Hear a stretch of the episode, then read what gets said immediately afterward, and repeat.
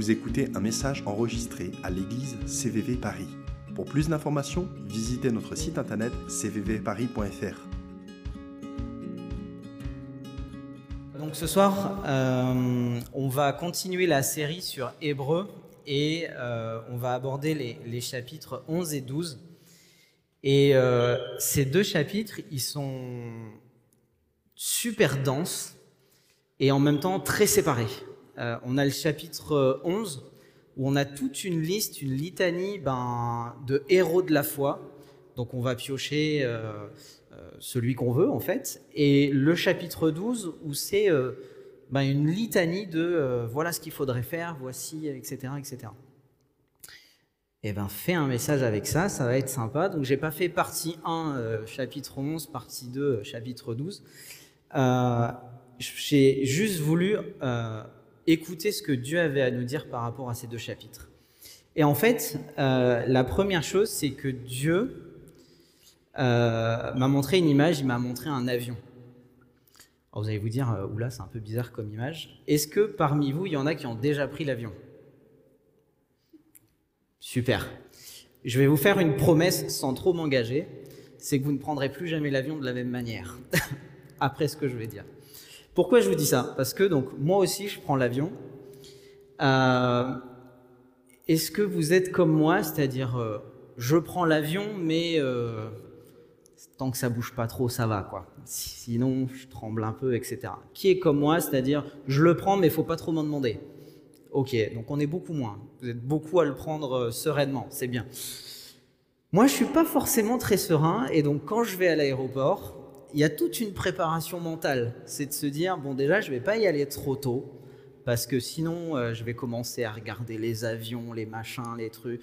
Je vais commencer à prier pour un tel, un tel, pour que l'avion vraiment tout se passe bien et tout. Donc déjà, j'y vais pas trop tôt. Et une fois que j'y suis, euh, donc on passe la douane, etc. Et puis on est devant la porte d'embarquement. Puis on est là, on attend un peu le moment fatidique, quoi. Ils vont nous appeler, ils vont nous appeler. Puis là, il y a la douce petite musique. Les passagers du vol AF. Et donc là, c'est bon, c'est notre tour, on y va. Donc on prend sa carte d'embarquement qu'on a chiffonné 50 fois parce qu'on n'est pas du tout stressé. On prend sa carte euh, d'identité ou son passeport qu'on a déjà ouvert, vérifié 50 fois que c'est bien le nôtre et pas celui de son frère ou de son épouse. Bon voilà, c'est pas grave, mais c'est le réflexe. Et puis euh, on arrive, on passe, on donne, l'hôtesse ou le steward vérifie. Et puis euh, on nous rend les papiers, on nous dit Et bon vol Et là on a envie de la regarder ou de le regarder. Mais qu'est-ce que vous en savez? Vous n'êtes pas avec moi dans l'avion. Euh, ou alors, deuxième possibilité, c'est Oh, elle est en train de prophétiser, ça va être un super vol. Je sais pas vous, mais moi j'opte pour la deuxième possibilité, c'est-à-dire cette femme ou cet homme est en train de prophétiser que le vol sera génial. Donc déjà je me calme un petit peu. Et ensuite, il y a le moment où on va sur la passerelle. Et puis donc on avance, on avance. Et puis euh, moi ce que j'essaye de faire, c'est de regarder euh, le cockpit en fait. Et je me dis, ok, là donc c'est un jeune. Ah, ils sont deux jeunes. Ils n'ont peut-être pas assez d'expérience. Bon, peut-être qu'ils sortent de l'école de pilote. Non, mais ça va aller, forcément, il a eu sa licence. Ouais, mais il est vraiment jeune quand même. Bon, c'est pas grave. Allez. Ou alors, c'est. euh, ah, c'est un jeune et à côté. Bon, ça va. Il y a un monsieur plus âgé à côté. Au pire, il prend le relais, ça va aller, etc. Bon. Un jour, j'arrive et sur la passerelle, je regarde le cockpit. C'est un gars super jeune. Je me dis, ce mec est en stage. Il n'est pas pilote, c'est pas possible. On lui a donné un uniforme et en fait, euh, bon, voilà. Et le gars, décoiffé, débraillé, enfin, et il rigolait, mais franchement, le gars était juste heureux de vivre, quoi. Et moi, j'étais là, derrière la vitre, je le regardais, je me suis dit, mais quand c'est qu'il va se concentrer sur son plan de vol? Parce que, en fait, ce gars a quand même la vie de 180 personnes entre les mains. Donc, au bout d'un moment, concentre-toi.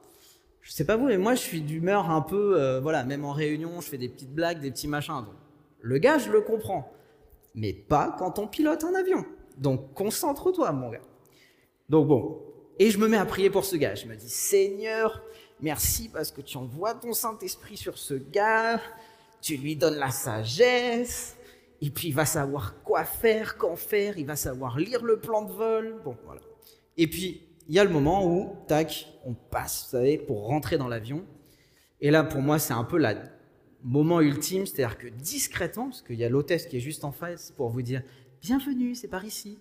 En même temps, il n'y a qu'un chemin, il suffit de suivre, mais bon, ça nous rassure, c'est bien. Et donc, au moment où je passe, discrètement, je mets toujours la main sur la carlingue de l'avion et je fais Saint-Esprit, tu es sur cet avion, c'est toi qui tiens cet avion dans le.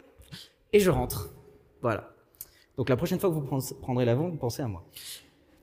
Pourquoi je vous dis ça? Parce que euh, ça demande beaucoup de foi ou beaucoup de croyance pour rentrer dans un avion quand on flippe un peu. D'accord Sauf que la vie d'un chrétien, ben, c'est un peu comme un, vol euh, d'avion. C'est-à-dire qu'en fait, au moment où on donne sa vie à Dieu, ben, on décolle avec lui, en fait. Et on part pour un voyage euh, juste génial. Mais parfois, il peut y avoir des turbulences. Et alors, vous savez, il y a toujours le passager à côté de vous qui vous regarde et Vous avez peur, vous, en avion? Non, tant que ça bouge pas. Pourquoi? Euh, bah Parce qu'on est juste à 10 000 pieds d'altitude. Ah oui, c'est vrai, etc. Bon, voilà. Eh bien, avec Dieu, ce qui est cool, c'est qu'on peut être à n'importe quelle hauteur. C'est lui qui nous tient, c'est lui qui nous garde.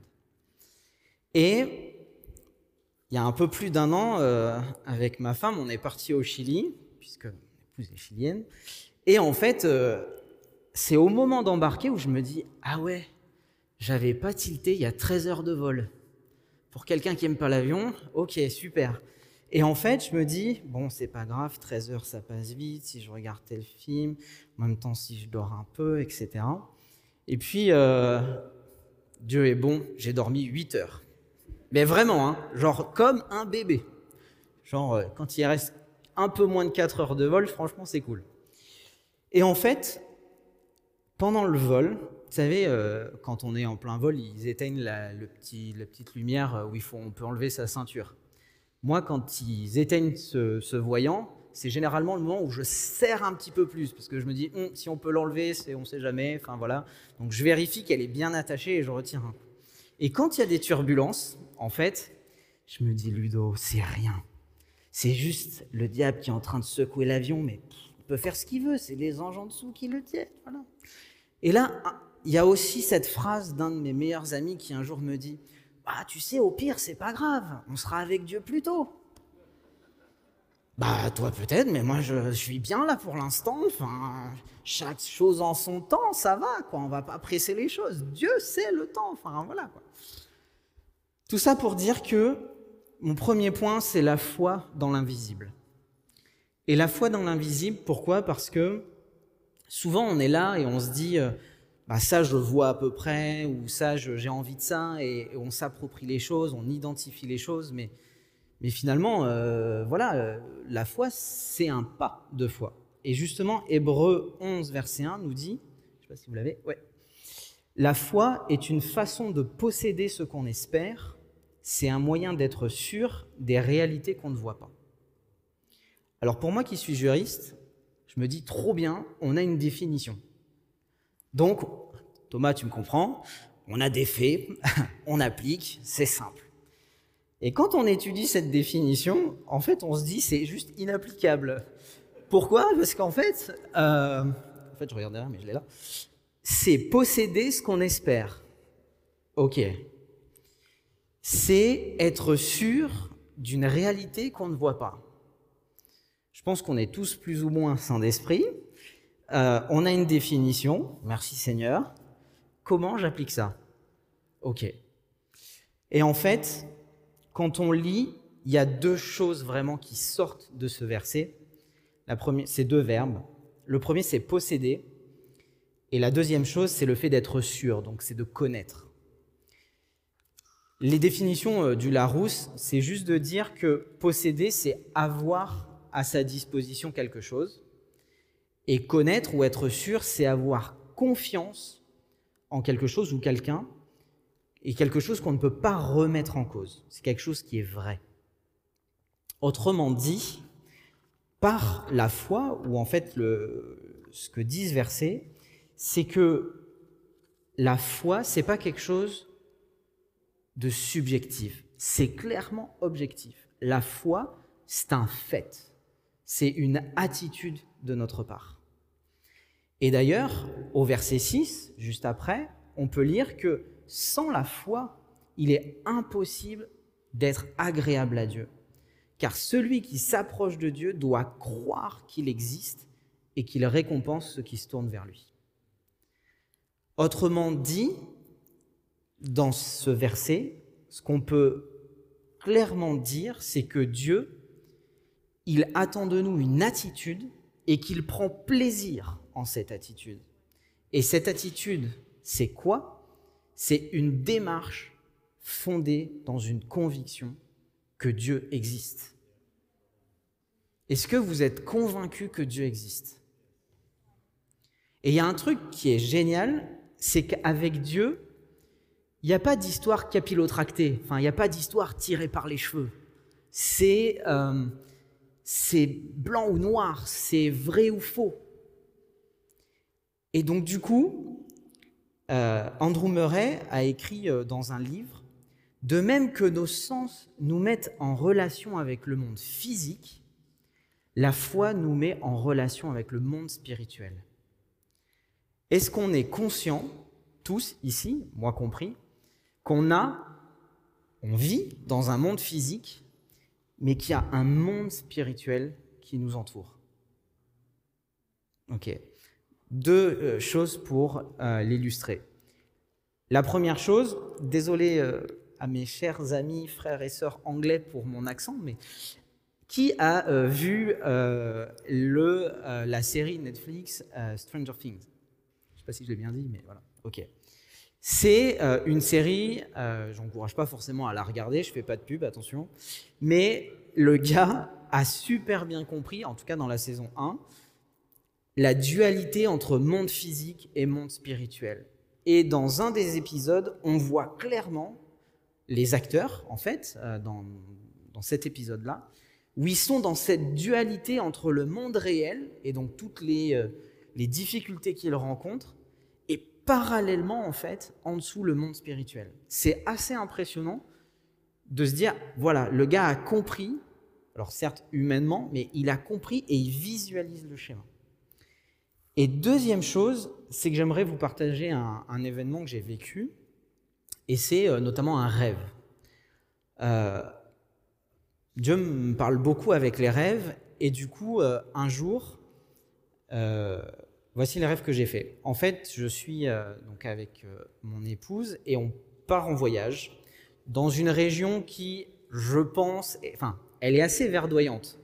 Donc je pense que c'est la région Bretagne. Si on est chauvin, si on est ouvert au monde, je dirais que c'est un peu l'Irlande, le nord irlandais. Voilà. Euh, donc des grandes étendues vertes, des falaises, etc. Donc vous voyez un peu le contexte. Et en fait, on est là, et euh, je pense que c'est une retraite spirituelle, puisque euh, il y a pas mal de personnes, enfin, on, sent que c'est une atmosphère sereine, etc. Et puis, euh, à un moment, en fait, on sort, et avec un autre couple, on fait quelques pas, et on se retrouve sur un petit aplomb, comme une petite colline, on va dire. Et puis on regarde, on profite du paysage. Et c'est beau, c'est vert, le ciel bleu, le soleil brille, enfin c'est... Et en un claquement de doigts, le, ciel bleu devient ocre, l'herbe verte devient de la boue, et on voit face à nous, en fait, euh, plusieurs, mais vraiment au loin, des, dizaines, pour pas dire des, centaines de créatures, ou en tout cas de, voilà, de, on va dire, de bêtes, je sais pas, enfin voilà, Merci. Euh, et sur le côté gauche, on voit euh, des légions d'anges. Et on sent qu'il y a un combat en fait qui se joue. Et euh, en fait, je me penche comme ça au bout d'un moment. Et, en fait, on n'est plus du tout en habit, on dire, civil. Et je vous promets que j'ai pas vu de film super-héros avant. Hein. Franchement, la soirée avait été calme. voilà, c'était mais en fait, je, me, regarde, je regarde euh, donc euh, mon épouse et, le couple qui est avec nous, et en fait, on a tous la même tenue, et c'est une armure. Mais c'est pas l'armure, euh, le cliché qu'on voit, vous savez, les chevaliers, le casque bien épais, 300 kilos de métal, pas du tout. c'est un peu la tenue Iron Man, vous savez, les tenues bien saillantes, nouvelles technologies, trucs bien sympas, quoi. Je veux bien faire partie du film, voilà. Et en fait, on est là, et en fait, il y a une dualité dans, ce qui se passe entre le combat d'un côté et nous, dans une espèce de calme et de paix. Et là, Jésus arrive. Et quand Jésus arrive, en même temps, les ennemis, on va dire ça comme ça, commencent à s'approcher de nous. Et Jésus nous dit, vous n'avez rien à faire, juste à ouvrir la bouche. Parce que sinon on part au combat, quoi. Enfin, on y va. Euh. Et en fait, bah juste euh, quand on sait pas quoi faire, ben, en fait, on s'est mis juste à crier, mais vraiment à peine audible. Et là, les anges qui étaient euh, bien rangés, bien voilà, eh ben, ils s'interposent entre ben, les ennemis et nous. Et là, il y a un combat qui se met à commencer. Tout ça pour vous dire que euh, c'est pas fini. Et donc du coup, il y a ce combat qui commence. Et en fait, Jésus nous dit, mais vous n'avez rien à faire, j'ai gagné le combat pour vous. Et là, en fait, tombe du ciel vraiment des boules de feu. Et euh, en fait, ils ont pris cher, ils ont perdu. Et euh, au moment où on se rend compte qu'ils ont perdu, tac, et de nouveau la prairie verdoyante, etc. Tout ça pour illustrer que ce monde spirituel, il est réel. Et souvent, on est là, on est pris par notre quotidien, euh, ce qui est logique. Hein, euh, on est là, le travail, l'église, la famille, etc. Et on oublie en fait qu'il y a un monde spirituel qui est contre nous. Et Jésus est venu, et par son sang, on est sous sa protection. Mais il y en a, ils sont pas tranquilles, ils sont pas contents de ça. Et donc, ils essayent mais ça nous oblige, nous, à être certes sereins, mais à être positionnés, fondés dans la parole, fondés en Jésus, pour le moment choisi, d'un seul mot, dire stop. Pourquoi je vous dis ça? Parce que par la foi, et on l'a chanté euh, à l'instant, merci Ben, euh, on a cette ferme assurance des choses qu'on ne voit pas, et on est rempli de grâce. Notre Dieu est un Dieu de grâce. Et ce qui est cool, génial, top, mettez l'adjectif que vous voulez, c'est que avec Dieu, on a la victoire. Je regarde le temps, on est déjà là. Euh, tout ça pour dire que humainement, il y a une tentation, c'est de se dire ah tiens, euh, c'est facile, euh, c'est easy, il n'y a pas grand chose à faire. Mais la vérité, c'est de rester focalisé sur Dieu. Et ce qui est génial, c'est que dans Jean 20, verset 29, parce que tu m'as vu, tu crois, lui dit Jésus, mais heureux ceux qui croient sans avoir vu. Nous, on n'a pas eu, euh, j'allais dire, cette chance euh, d'avoir vécu à l'époque de Jésus et d'avoir pu euh, faire ce périple avec lui. Mais on a peut-être mieux encore, c'est qu'il nous a donné son Saint-Esprit et que chaque jour, chaque seconde, il est avec nous et il nous accompagne. Et ça, c'est juste top. Par la foi, on peut aller de l'avant. Et pour aller de l'avant, eh bien, dans la parole, on peut lire, pardon, des témoignages. Ces témoignages, ils nous ont été laissés par les Avengers de la foi, euh, je ne fais pas la pub pour la célèbre compagnie de super-héros, mais euh, notre société actuelle, c'est du super-héros, super-héros, super-héros. Bah, ce qui est super intéressant, c'est que ben on n'a rien inventé aujourd'hui. Les super-héros existaient déjà sous l'ancienne alliance. Et on va pas tous les voir dans le détail parce que je pense qu'il me faudrait le triple du temps que je n'ai pas. Euh, mais on va en regarder quelques-uns pour les choses spécifiques qu'ils ont apportées par rapport à la foi. Le premier super-héros, c'est Abel. Déjà, Abel, c'est le premier enfant euh, du monde, puisque on a Adam et Ève qui ont eu Abel et Cain. Jusque-là, ok. Euh, et Caïn, oui. Euh, Abel et Cain, pardon, on voit au, euh, en Genèse 4, verset 4, Abel lui aussi fit une offrande. Il présenta les premiers-nés de son troupeau et en offrit les meilleurs morceaux. L'Éternel prêta attention à Abel et à son offrande. Est-ce que vous vous rappelez l'offrande qu'a fait Cain Des légumes. Merci, Paul. Non, je rigole. du coup, Sam, en fait, Dieu n'est pas anti-vegan. Ne me faites pas dire ce que je n'ai pas dit, ok? Mais à l'époque, hein? Non, même pas. En fait, Dieu, il a été marqué par quelque chose. Non pas par les légumes ou par les premiers-nés. Il a été marqué par le sacrifice. Le sacrifice vivant. Et c'est pour ça, en fait, qui s'est focalisé, entre guillemets, sur Abel. C'est qu'en fait, il a offert un sacrifice. Et quel est l'autre sacrifice qu'on connaît? Vivant. Interro surprise, vous avez une heure. Jésus. Jésus est nous. Jésus a été le sacrifice ultime pour nous permettre d'entrer dans le royaume de Dieu. Sauf que encore faut-il qu'on fasse, nous, ce premier pas de foi, ce sacrifice. Et en fait, bah, la première étape de la foi, c'est de se sacrifier à soi-même pour accepter Jésus dans notre vie. Le deuxième exemple que je voulais euh, partager avec vous, c'est celui d'Enoch. Il arrive juste après Abel. On voit bien que lui, Enoch, a été enlevé auprès de Dieu pour échapper à la mort et on le trouve à plus parce que Dieu l'avait enlevé. C'est le verset 5.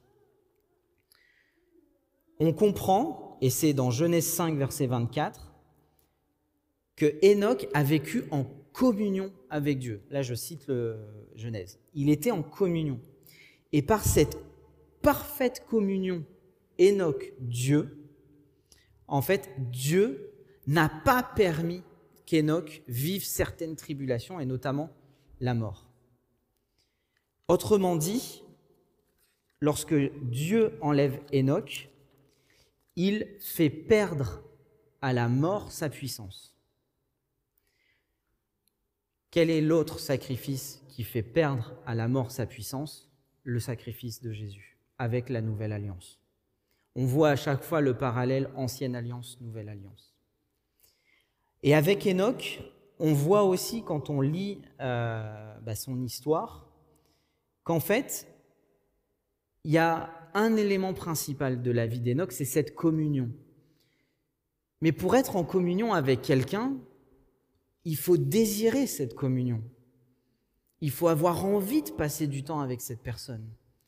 Euh, quand vous, avez des petits soucis relationnels euh, avec une personne, vous n'avez peut-être pas forcément envie de dîner, déjeuner, passer votre journée avec cette personne.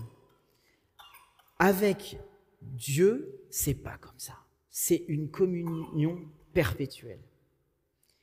Et Dieu, il adore ça, puisque il récompense entre guillemets. Et quand je parle de récompense, faut vraiment être clair que c'est l'ancienne alliance et qu'aujourd'hui, nouvelle alliance, il n'y a plus ce légalisme, d'accord? Mais à l'époque, Dieu il récompense cette communion et donc il enlève Enoch. J'avance un petit peu plus vite, mais on voit qu'il y a Noé ensuite. Euh, en bref et en image, on connaît tous l'histoire de Noé. Et Dieu lui donne une révélation. Donc Noé, c'est le symbole de l'œuvre de la foi. Imaginez, aujourd'hui, Dieu vous dit, tu vas aller construire une arche à la place du Stade de France. Juste bon courage, parce que vous risquez de rencontrer certains euh, ennuis juridiques et, policiers, au passage. Euh, mais donc on se dit, ouais, mais aujourd'hui, Dieu nous demanderait autre chose, etc. Certes, on ne sait pas. Mais à l'époque, imaginez le contexte. Dieu dit à Noé, tu vas construire une arche. Il est passé pour... Euh, enfin, non, mais ce gars, il est juste, voilà, out, quoi. Et en fait, Noé, il est devenu, par sa confiance en Dieu, le Père de nous tous, puisqu'on peut lire que Noé est devenu le Père de tous les hommes, et que grâce à sa crainte respectueuse, crainte respectueuse, on le trouve dans la version d'Arby, c'est que par sa crainte respectueuse, huit personnes seulement ont été sauvées. Enfin, aujourd'hui, on est quasiment 7 milliards sur Terre.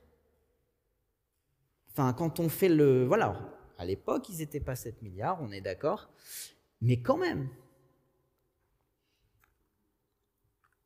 Par la, la foi, Noé, il a mis en œuvre sa confiance en Dieu et il a construit l'arche. Et l'arche, qu'est-ce qu'elle est devenue? Elle est devenue, euh, c'est euh, notamment euh, Yann, je crois, qui l'a dit la, semaine dernière, enfin, il a parlé de sanctuaire. Et en fait, l'arche, c'est devenu ben, le, lieu, le lieu du salut, en fait, pour être sauvé.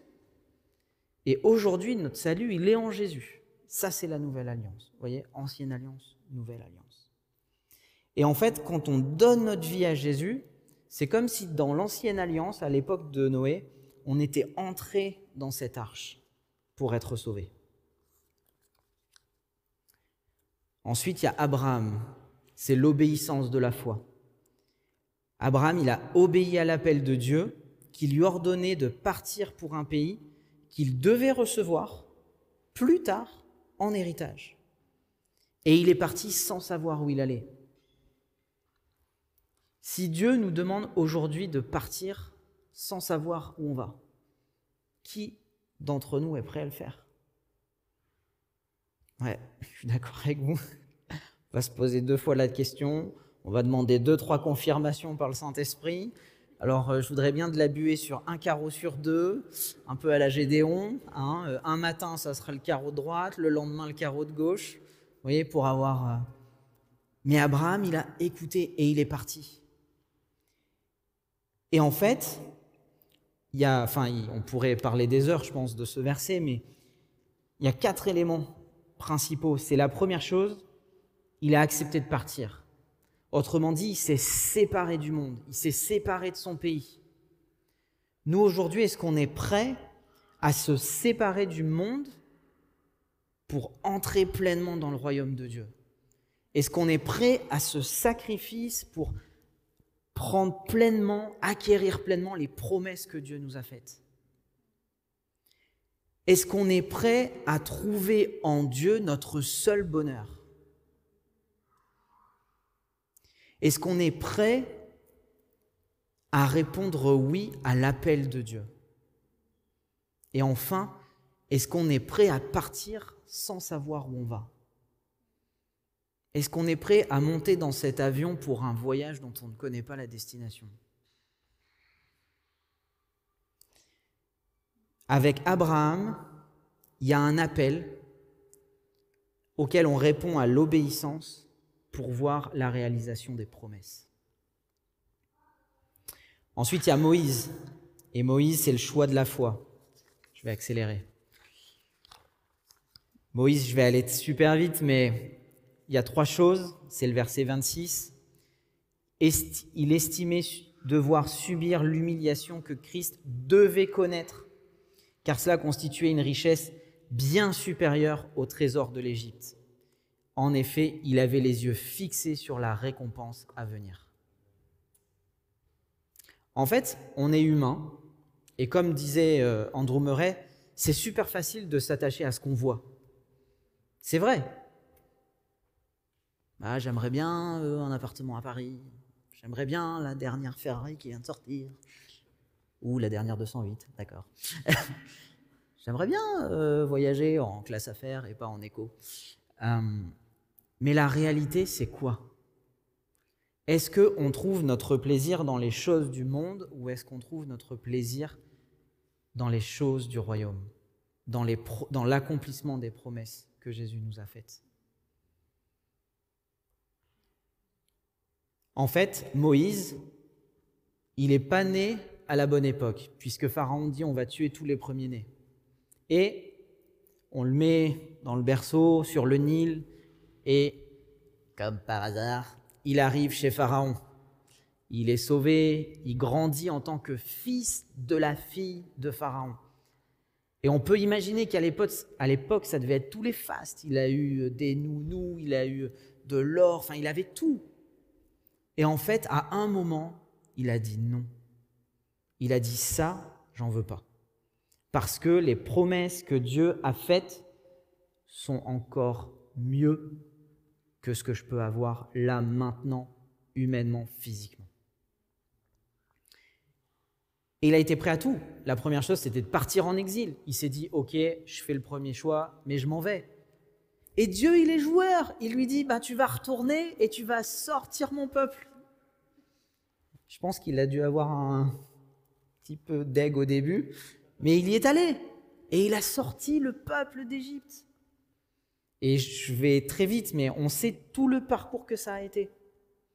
Mais il a accepté les maltraitances, les difficultés humaines pour se focaliser sur les richesses du royaume. Et un dernier exemple, c'est celui de Sarah. Parce qu'en fait, euh, quand on lit la liste, euh, il y a quasiment que des hommes, mais il y a Sarah au milieu. Et en fait, c'est un exemple extraordinaire, je trouve. Sarah, qui était stérile, a été rendue capable de devenir mère alors qu'elle en avait depuis longtemps passé l'âge. Elle était, en effet, elle était convaincue que celui qui avait fait la promesse est fidèle. Avec Sarah, on comprend que la foi, c'est une question de fidélité. Est-ce qu'on est fidèle dans les promesses que Dieu nous a faites? Est-ce que Dieu a déposé en vous une ou des promesses? Et genre, 2021, euh, bah, j'attends encore, quoi. Par exemple, me concernant, Dieu m'avait garanti que je me marierais un jour. Et moi, je me suis dit, ouais, génial, je serai marié à 24, papa à 26, super situation à 30. Bah, je me suis marié, j'avais 32 ans. Mais ce qui est génial, moi j'aime à dire que j'ai attendu 32 ans. Bon, on va attendre que je sois majeur, donc c'est de 18 à 32. Mais ce qui est génial, c'est que, en fait, le temps ne compte pas avec Dieu. Ce qui compte, c'est qu'il réalise la promesse. Et quand la promesse se réalise, c'est une explosion de joie. La fidélité, c'est le fait d'être sûr, et donc du coup on trouve aussi le parallèle avec la foi, que ce que Dieu nous a dit est vrai. Au contraire, loin de mettre en doute la promesse et de refuser de croire, il trouva sa confiance dans la foi en reconnaissant la grandeur de Dieu et en étant absolument persuadé, on retrouve le persuadé, que Dieu est capable d'accomplir ce qu'il a promis. Romains 4, verset 20. Il trouva sa force dans la foi en reconnaissant la grandeur de Dieu, parce qu'il était absolument persuadé que Dieu est capable d'accomplir ce qu'il a promis. Je ne sais pas les promesses que Dieu a déposées dans votre vie, celles qu'il vous a dites, mais elles vont se réaliser. Et du coup, 1 Corinthiens 1, verset 9, car Dieu vous a appelé à être en communion avec son Fils, notre Seigneur Jésus-Christ, car Dieu est fidèle. Il y a un appel à la foi et à être inébranlable dans la foi, parce que par la foi et cette communion en Jésus-Christ, Dieu est fidèle. Est-ce que vous savez que Dieu est un faiseur de héros? On lit Hébreu 11 et on a toute la liste. Dieu est un faiseur de héros. Question. Est-ce que vous vous sentez un héros? Alors, je ne parle pas des Marvel, hein, euh, on a tous notre super-héros favori, mais est-ce que vous vous sentez super-héros? Parce que si vous ne vous sentez pas un super-héros, Dieu veut vous dire qu'il attend une communion avec vous. Et il veut vous dire qu'au travers de cette communion, vous êtes un héros de la foi. Le royaume inébranlable de la foi, c'est d'être convaincu qu'on est un héros. Mais pas le héros aujourd'hui euh, méga musclé, méga voilà, populaire, etc. Pas du tout. On est un corps tous ensemble. On est frères et sœurs en Christ. Il y a euh, une multitude de personnalités, une multitude de personnes, mais le tout fait un seul corps. Et ensemble, on avance. Et ensemble, on constitue le royaume. Et ensemble, nous gagnons la victoire que Jésus a déjà acquise à la croix. En conclusion, on peut lire Hébreux 12, les versets 24, 28 et 29.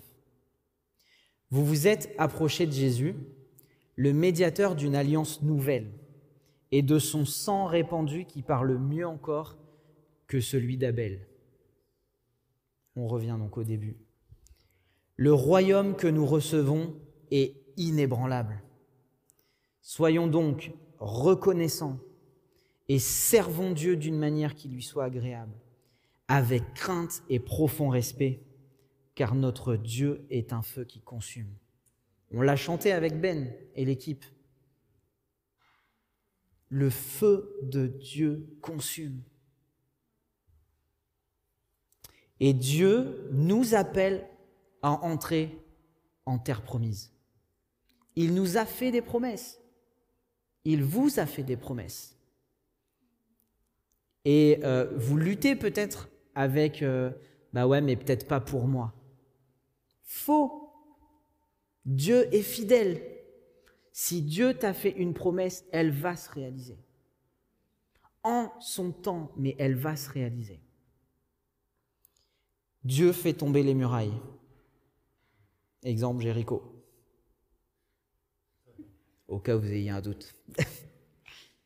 Par le témoignage des héros de la foi de l'ancienne alliance, nous, chacun de nous, héros de la nouvelle alliance, nous sommes la preuve que Dieu est le Tout-Puissant.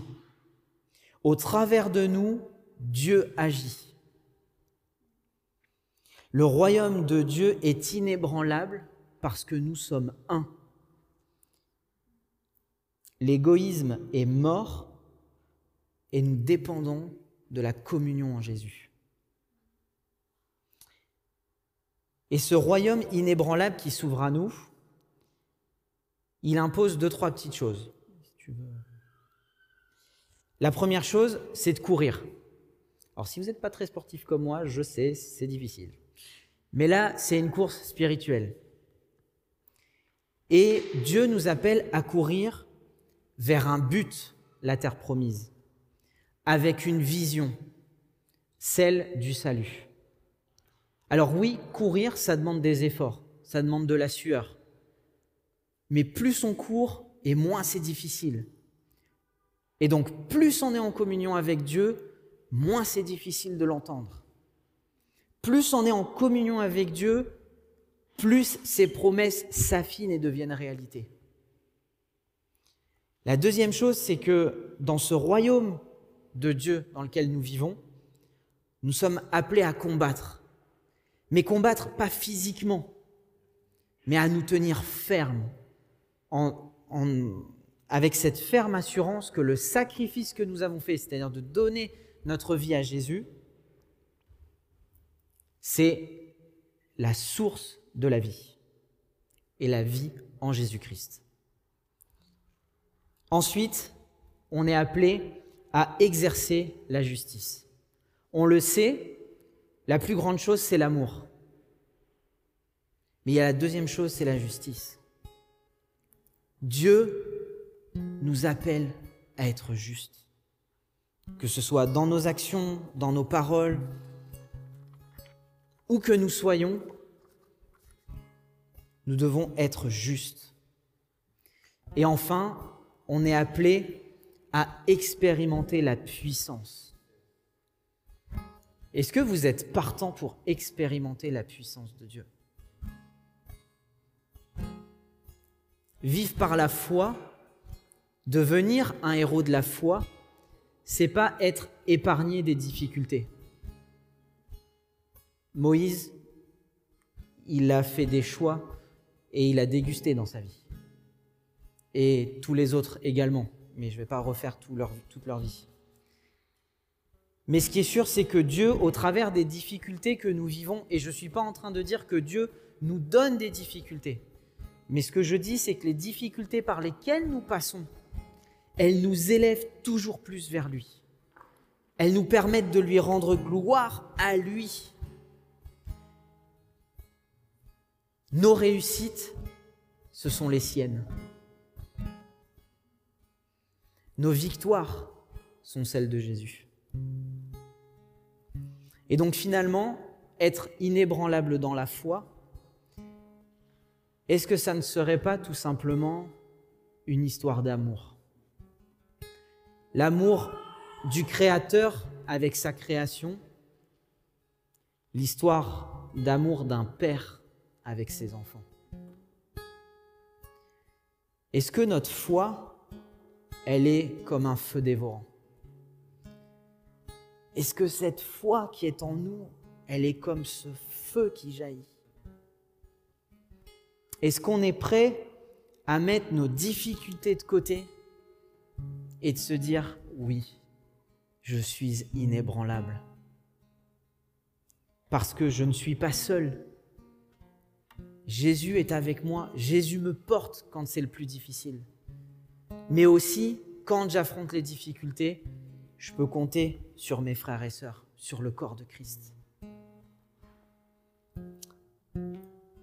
Avant de terminer, et je pense que j'ai largement dépassé, mais vous m'excuserez. Euh, est-ce qu'on peut se lever tout ça? En fait, non.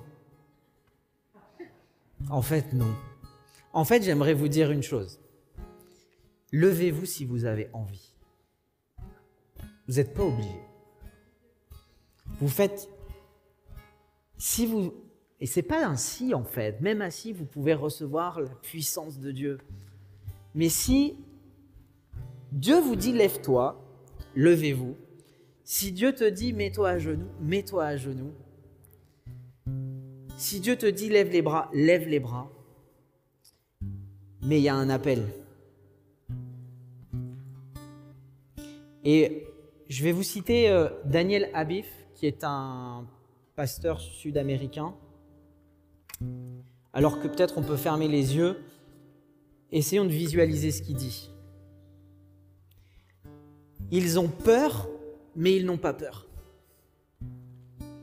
Ils ne limitent pas leurs rêves parce qu'ils savent que l'échec n'existe pas. Ils savent ce qui était, ce qui est nécessaire et ce qui viendra. Ils ne disent pas demain parce que demain n'existe pas. Ils cherchent la grandeur. Ils savent que rien n'est permanent, ni les erreurs, ni les peurs, ni les échecs. Ils savent que personne ne peut leur voler, ne peut leur voler leurs rêves. Alors ils prennent des risques, ils conquièrent, ils combattent. Ils utilisent tous leurs talents et leurs dons ils ne perdent pas leur temps, ils élèvent les normes. Ils acceptent que leurs erreurs ne les enchaînent pas. Ils ne s'arrêtent pas aux opinions des autres. Et l'impossible n'est qu'un jouet. S'ils tombent, ils se lèvent. Ils écrivent aujourd'hui avec des faits qu'ils veulent lire demain. Ils pardonnent, ils servent, ils aiment. Ils montent au sommet. Oui, éprouvés dans le feu et la douleur, ils ont pleuré, ils ont souffert. Mais ne vous vengez pas, ne punissez pas. Brisés et déchirés, vous êtes saints parce que vous êtes inébranlables.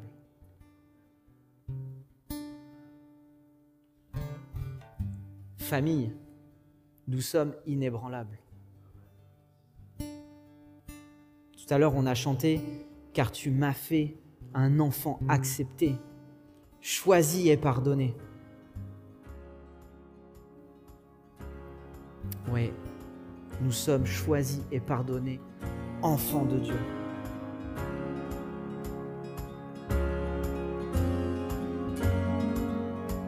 Vous venez d'écouter un message enregistré à CVV Paris. Pour plus d'informations, visitez notre site internet cvvparis.fr.